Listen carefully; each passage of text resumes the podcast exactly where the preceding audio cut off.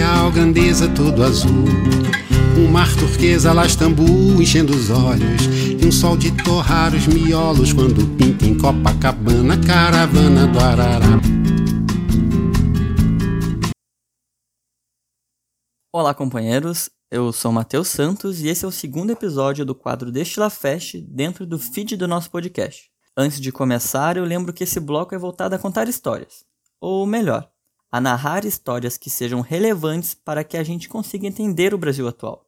Dito isso, no episódio de hoje a gente vai conversar um pouquinho sobre Hamilton Mourão, um gaúcho que, de general destemperado e radical quando assumiu a vice-presidência, passou a ser encarado pelos olhos mais desatentos enquanto um gentleman, um freio para o insano Bolsonaro. Obviamente, esse discurso, quando observado de maneira mais profunda, não se sustenta. E é essa mudança repentina de abordagem, bem como que lhe fez chegar a esse cargo, que buscamos contar a seguir.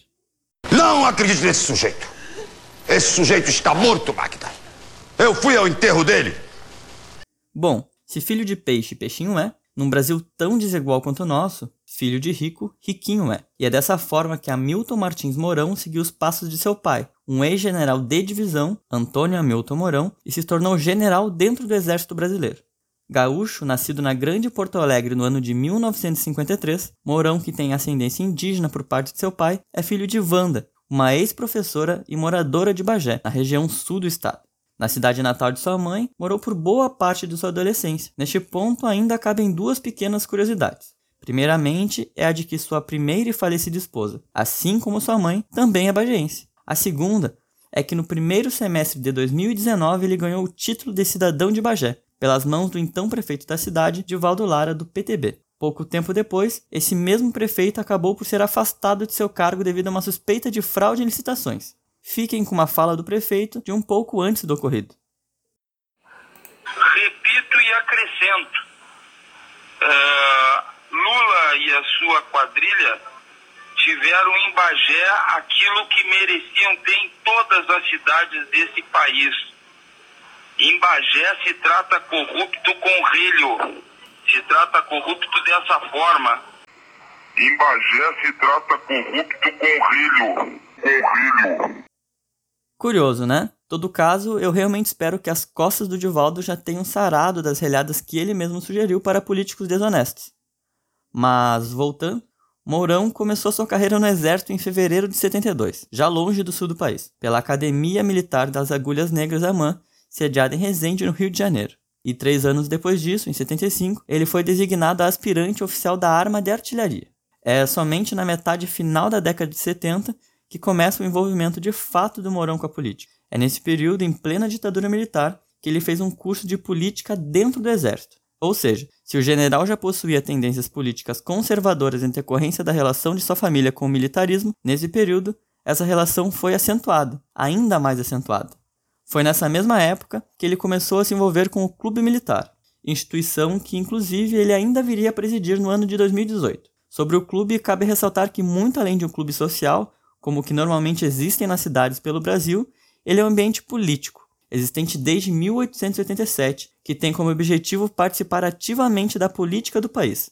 Diga-se ainda que, após o período de redemocratização, o espaço passou a adotar um discurso mais velado, tendo somente voltado aos holofotes no ano de 2014, quando contestou os resultados da Comissão da Verdade sobre os crimes ocorridos na ditadura militar brasileira. E, bom, deveriam ter seguido calados, né?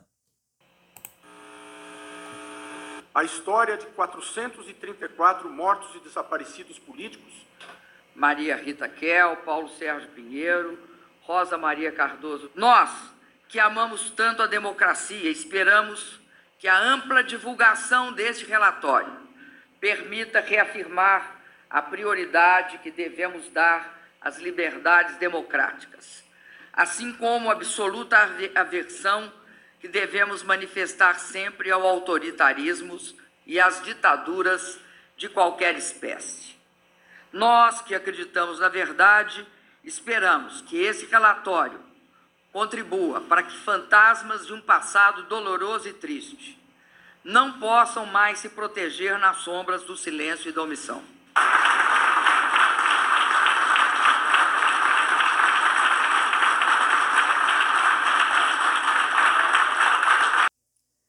Bem como o clube que presidiu, Mourão se manteve longe do estrelato durante alguns anos, voltando a chamar atenção na primeira metade dos anos de 2010, quando em 2015 reapareceu pedindo, aspas, o despertar da luta patriótica e estimulando o povo contra o governo petista em conferência que realizou no dia 17 de setembro daquele ano no CPOR, o Centro de Preparação de Oficiais da Reserva de Porto Alegre.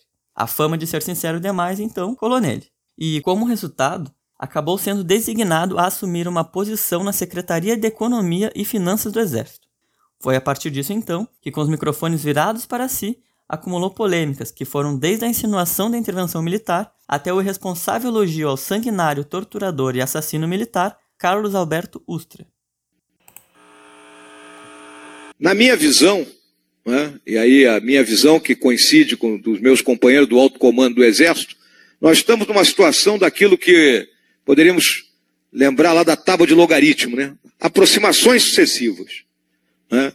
Até chegar o momento em que ou as instituições solucionam o problema político, né? com pelação do judiciário, né? retirando da vida pública esses elementos envolvidos em todos os ilícitos, ou então nós teremos que impor isso. Mais do que isso, a partir desse momento, ele assumiu protagonismo na mídia brasileira, e com discursos extremistas, bem como os de Bolsonaro, a ligação de ambos os nomes passou a ser comumente vista nas redes sociais, ainda mais porque já se conheciam do oitavo grupo de artilharia de campanha paraquedistas que participaram juntos em 1980. Ainda assim, a composição da chapa que viria a ganhar as eleições presidenciais em 2018 não se deu de forma tão orgânica assim com Mourão sendo apenas a terceira escolha para vice-presidente de Bolsonaro, que já tinha sido rejeitado tanto pelo príncipe de Tabaté, pela Janaína Pascoal e até mesmo pelo Magno Malta, que preferiu concorrer a senador e acabou inclusive nem sendo eleito. Uma coisa mais fina, quero coxinha, quero coxinha. Aqui, ó. Essa união juntou os setores mais conservadores de nossa sociedade em torno de um projeto economicamente ultraliberal, o que a princípio tornou-os um sucesso para aqueles que pensavam dessa forma. Afinal, tinha-se ali a força dos militares e a popularidade do discurso fascista do Bolsonaro que ele adquiriu através das redes sociais. Entretanto, a partir da eleição de Bolsonaro, a chapa que ficou notoriamente conhecida por ser pedra virou vidraça, e mais do que nunca, críticas a ela começaram a acontecer. Bom, é fato que a facada tomada por Bolsonaro durante o período eleitoral jogou luz sobre eles, bem como a Mourão, que passou a ser protagonista. E, mais do que isso, pareceu gostar disso. Mais uma vez então a fama de ser língua solta pesou, e os atritos começaram. Isto é uma família. Vocês não têm vergonha de invadir a intimidade de uma família? Rua! Rua! Rua! A partir disso, uma mudança no seu discurso foi perceptível. Jornais chegaram a noticiar, inclusive, que o ex-general estava fazendo media training três vezes por semana para conseguir ter papas na língua. A estratégia passou a ser outra: moderar o seu discurso para não se associar 100% a Bolsonaro e a sua fama de destemperado. O atrito com o presidente ocorreu de forma direta algumas vezes, como por exemplo nas questões de política externa, quando argumentou que uma briga com a China não seria boa, pois 34% das exportações brasileiras eram para lá ou quando contrapôs o chanceler Ernesto Araújo, afirmando, pasmem, que sim, existe aquecimento global. O engraçado, porém, está no que diz respeito à entrevista que deu para Pedro Bial no final do ano passado. Quando perguntado sobre as polêmicas que sempre esteve envolvido, mais uma vez enfatizou os absurdos dos quais acreditava, mas com uma diferença: o tom ameno e conciliador. Logo, todo o preconceito e misoginia que Mourão já apresentou seguem firmes e fortes junto de si, somente com uma nova roupagem, que tem como intuito cooptar os mais desavisados. Esse tom em seu discurso, inclusive, foi o que fez gerar tensões com o astrólogo e charlatão Olavo de Carvalho, que o chamou de idiota devido às suas opiniões tempo atrás. E agora o que, que fizeram? Entregaram um capitão para ser o boi de piranha, enquanto eles, todos os generais, estão por trás. Vocês vejam se todo esse pessoal da mídia escreveu alguma coisa contra algum general nos últimos meses. Nada. É contra o Bolsonaro, contra a família do Bolsonaro, contra a mulher do Bolsonaro, contra os filhos do Bolsonaro e contra mim, contra o Olavo de Carvalho. E os generais por trás, todos seguros e bem defendidos, né?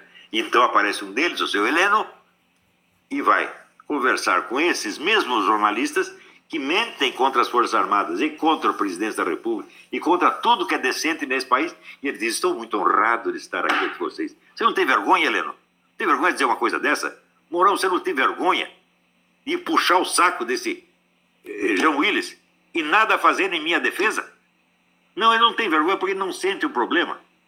O problema do Brasil é esta insensibilidade moral total. É interessante ponderar que rusgas não faltam nesse mais de ano de governo. A última com Witzel, após o governador do Rio de Janeiro gravar uma ligação para ele sem sua permissão. Bolsonaro até saiu em sua defesa, mas convenhamos, sabemos que nada está bem ali e que algo cheira tão mal nessa relação quanto a bolsinha de calostomia do Bozo. Recruta. Sentido. Obedeça seu superior. Faça a dança da bundinha. A nossa grande preocupação aqui é separar o joio do trigo e a real mudança de pensamento do que é media training para virar alguém aceitável para a mídia e o tal mercado, mirando claramente uma possível queda do Bolsonaro. E bom, nos parece possível afirmarmos que Mourão, ao tentar modalizar o seu discurso, acaba somente por tentar se afastar do governo e da figura do presidente, que já tem sua popularidade ameaçada, principalmente por seus eleitores ocasionais, fazendo isso não porque adquiriu consciência para com a população brasileira, pelo contrário, mas sim para poder defender a sua própria agenda que ele tem, e sempre teve, mesmo antes de aceitar o convite para ser vice-presidente. Nossa indústria, né? Então tá tudo para privatizar. Tudo aquilo que puder ser privatizado será. Mourão é o cavalo de Troia dos militares infiltrado em meia sociedade brasileira. É o lobo em pele de cordeiro do governo Bolsonaro. E é, acima de tudo, um homem mal intencionado que tenta se utilizar de artifícios retóricos para manipular a opinião pública e ser aceitável. Finalmente aceitável. E é isso, galera. Esse foi o episódio do Destila Fest dessa semana. E sempre lembramos que as fontes de tudo que foi comentado aqui estão em nossa descrição. Pedimos também para que vocês assinem o nosso feed e voltem sempre. Até! Esperamos que a ampla divulgação deste relatório permita reafirmar a prioridade que devemos dar às liberdades democráticas, assim como a absoluta aversão que devemos manifestar sempre ao autoritarismo e às ditaduras de qualquer espécie.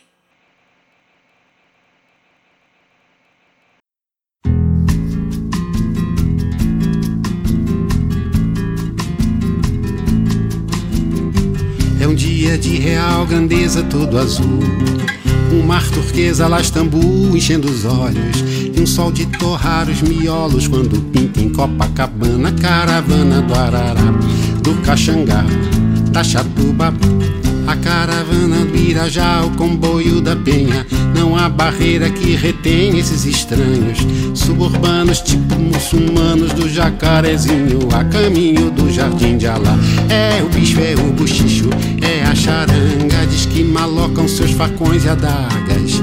Em sungas estufadas e calções fornes. É, diz que eles têm picas enormes e seus sacos são granadas lá das quebradas da maré com negros torços nos deixam em polvorosa.